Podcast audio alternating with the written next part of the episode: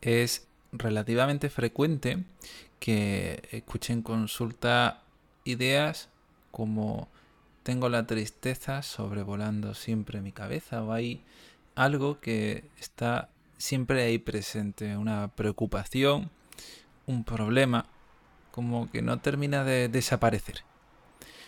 Hoy voy a hablar sobre esta idea de que una emoción, un pensamiento, una idea nos persiga y tal vez de esta forma podamos despegarnos un poquito de este velo que suponen los pensamientos.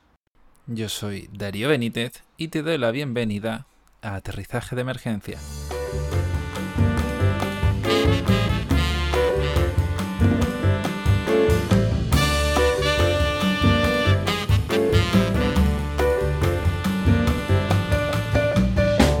Bienvenidas, bienvenidos sobre todo a la gente que ha aparecido de nuevas eh, la newsletter a raíz del lanzamiento de Válidamente. Si eres psicóloga o psicólogo y estás emprendiendo o quieres hacerlo, eh, estamos de oferta de lanzamiento. No todo el mundo que me escucha en este podcast lo es, pero para quien lo sea, pues ahí está y además tenéis el enlace dentro de la newsletter, no en las notas del programa, sino dentro de la newsletter. Porque este podcast va acompañado siempre de una newsletter a la que podéis acceder dentro de aterrizajedeemergencia.com con unas notas extendidas donde os doy algún detalle, os pongo algún meme, en esta ocasión un par de imágenes, que además me ayudan bastante a dibujar un poco, nunca mejor dicho, todo lo que quiero hablar hoy porque hoy voy a hablar en concreto del malestar, de esta idea de estar mal, de tener emociones, pensamientos que se suelen etiquetar como negativos. Y os digo negativos dado el contexto, porque la tristeza que una persona experimenta viendo una película no tiende a etiquetarse como tan negativa, sino como hay que llorar a midi viendo esta película. Bueno, casi con broma e incluso con alegría, tristeza comentada con alegría. Pero la tristeza que experimentamos ante otro tipo de ideas, como es la pérdida de alguien, una ruptura, un despido, o la idea de estar solos o solas en la vida, pues no se percibe de la misma forma. Bien natural. Al final lo que pesa es esa idea, esa regla, ese pensamiento que va acompañado de estas emociones, de estas sensaciones. Pero aún así, siempre hemos dicho que las emociones tienen un inicio y un final. De hecho, es bastante frecuente que en algunos velatorios, eh, incluso haya personas, incluso yo, ¿no? He estado en algún velatorio donde me he reído porque alguien ha hecho una broma o se dan situaciones eh, pues variadas, ¿no? Al final estar en grupos con personas implica diferentes estímulos, diferentes dinámicas y esto puede pasar, seguro que a muchas personas le ha ocurrido sonreír en un momento duro, ponerse nervioso o nerviosa en un momento, entre comillas, alegre, experimentar muchas, muchas emociones en contextos etiquetados solo con una, es bastante frecuente. Por eso decimos que incluso en el peor de los escenarios, incluso en un contexto depresivo, recordad que yo digo contexto depresivo en lugar de tener depresión, porque la depresión es un sitio en el que estamos, unas circunstancias que explican nuestro bajo estado de ánimo. Pues bien, en un contexto depresivo podemos experimentar bastante tristeza y bastante podemos experimentar esta idea de la soledad o de que no hay nada que nos pueda interesar en la vida o que hayamos tomado malas decisiones. Esto puede ocurrir con mucha frecuencia, pero en otro momento puede que experimentemos otras emociones. Lo normal es que haya relativa intermitencia, que en un momento aparezca, rumiemos, puede que estemos bastante tiempo, incluso horas, rumiando y sintiendo esa tristeza, pero que luego en algún momento desaparezca hay personas que sienten alivio cuando duermen porque al despertarse no experimentan estas sensaciones y luego eso va viniendo conforme avanza el día, tal vez el bajón venga por la tarde. En personas que experimentan eh, situaciones de ansiedad lo pueden vivir un poco al revés, al menos desde mi experiencia, y se levantan ya sintiendo eso que les preocupa. Pero hay de todo, la verdad es que hay de todo. Y por supuesto, hay inicios y finales, pero Cuando algo se inicia y se acaba muchas veces, da una especie de sensación de continuidad. Pongo en las newsletters un ejemplo de estas imágenes se llaman en ASCII porque son en caracteres. Seguro que alguna vez habéis visto una de estas imágenes por WhatsApp o en algún email, en algún texto, donde sea, que tienen, pues yo qué sé, la forma de una cara hecha con paréntesis, con eh, guiones bajos, rayitas de todos los colores y letras, todo eso. Eh, son a priori simplemente caracteres que sueltos tienen un significado, pero todos juntos dan la sensación de continuidad y de formar un dibujo. Si miras de cerca mm, muchas pantallas o folios impresos en impresoras, valga la redundancia, eh, sabes, como si te acercas mucho, mucho, pues verás esos recovecos en blanco no me voy a poner aquí eh, físico, ¿no? Y hablar de que la mayor parte de la materia es espacio vacío. Y que tú, que te ves como un ser completo y continuo, en realidad estás lleno de un montón de huecos. Y esto es raro de entender. Pero también es raro de entender que cuando estás en una mala racha, no todo esté representado por la misma idea. Por, ejemplo, la idea de soledad estoy solo, estoy sola.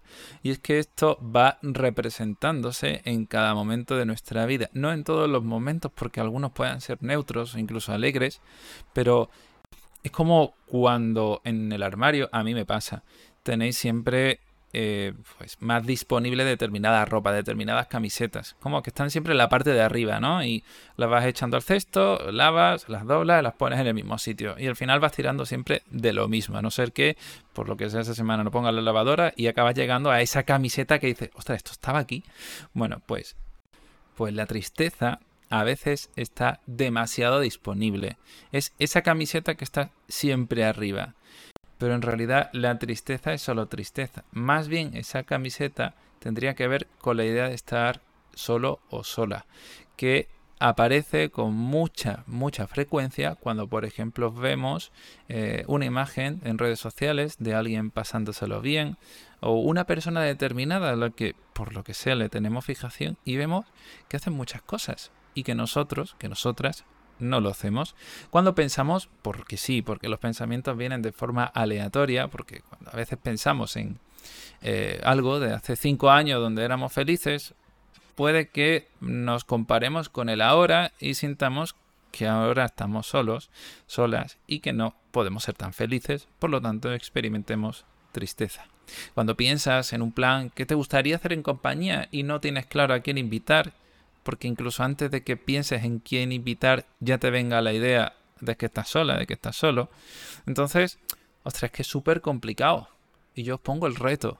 Igual que a veces me digo, joder, no me voy a poner esta camiseta, me la pongo siempre. Vamos a mover un poco eh, el orden de, de la ropa. No podemos decidir qué camiseta ponernos para entender esta metáfora sobre ponernos felices o ponernos tristes. No podemos decidir las emociones pero por lo menos vamos a intentar meter la mano un poco más abajo en, el fondo del armario y a ver qué encontramos. Puede que alguna de estas camisetas sí que se traduzca en la idea de que, por ejemplo, hay gente a tu alrededor, gente que te quiere y que estaría dispuesto a dispuesta a hacer planes contigo el episodio de hoy no va sobre la soledad, va en realidad sobre buscar en estos recovecos del armario para ver qué más hay. Porque probablemente, por mera estadística, hayas experimentado, bueno, buenas experiencias y también puede que hayas conocido a gente bastante apañada. Y si no es así, pues mira, te metes en Shane y te compras lo que sea. Pues bueno, esto llevado a las metáforas tendrá que ver con salir de casa y buscar ropa nueva para darle un poquito más de variabilidad a la probabilidad de que vengan determinadas sensaciones, que la tristeza no esté tan accesible, que entre los recovecos encontremos nuevos significados de este dibujo que ahora mismo estamos construyendo. Porque por supuesto, si desde que me levanto hasta que me acuesto no dejo de ver cosas que me recuerdan esta tristeza y si además encima lo rumio, pues lo más natural es que el dibujo tenga más que ver con la tristeza, con la soledad, en el ejemplo anterior, que con otra cosa. Por eso, cuando alguien viene a consulta y está dentro de un contexto depresivo, buscamos darle esa variabilidad, esa activación y esa búsqueda de nuevos significados. Porque ahora cada vez que veas Instagram y te venga ese pensamiento, te dirás algo como, esto no es un pensamiento útil, útil será que, por ejemplo, le escriba a esta otra persona que a lo mejor sí que estoy viendo en Instagram, con la cual en el pasado sí que hacía planes, pero que ahora y te dirás, por lo que sea, pero por lo que sea no, es porque no nos sale en momentos de bajón, no nos sale. Pues no lo haces. Tendremos que hacer cosas diferentes. Siempre que alguien viene a consulta, tendrá que hacer cosas diferentes, porque lo que ha hecho hasta ahora tendrá más que ver con la situación en la que se encuentra que con las posibles soluciones a cambiar lo que le está ocurriendo. Y de esta forma podremos mirar el cielo y aunque parezca que está bastante nublado, veremos recovecos de cielo a través del cual podamos encontrar un poquito de claridad. Yo os invito a que le deis la vuelta a las cosas, a que le busquéis otros significados a la vida, porque los tiene, necesariamente los tiene, porque vuestra perspectiva es la que está dictaminando un poco qué tipo de pensamiento estáis teniendo y vuestra nueva experiencia podrá invitar a nueva ropa a formar parte de todo este armario a no ser que seas un friki de estos eh, que viste siempre con camisetas negras y eh, ya está. En ese caso tendremos que darle una vueltita al Primark o a cualquier otra tienda. La verdad es que no me gustan mucho estas tiendas de fast fashion, pero bueno, yo creo que aquí todos nos entendemos. Y hasta aquí el episodio. Espero que te haya gustado, que te sirva para buscar en esos recovecos y darle otro significado a tu vida para que cuando tengas la sensación de esa nube negra pienses en esta constante representación de estos pensamientos en tu vida y busques nuevos escenarios que vivir. Nos escuchamos la próxima semana en un nuevo episodio de Aterrizaje de Emergencia. Hasta luego.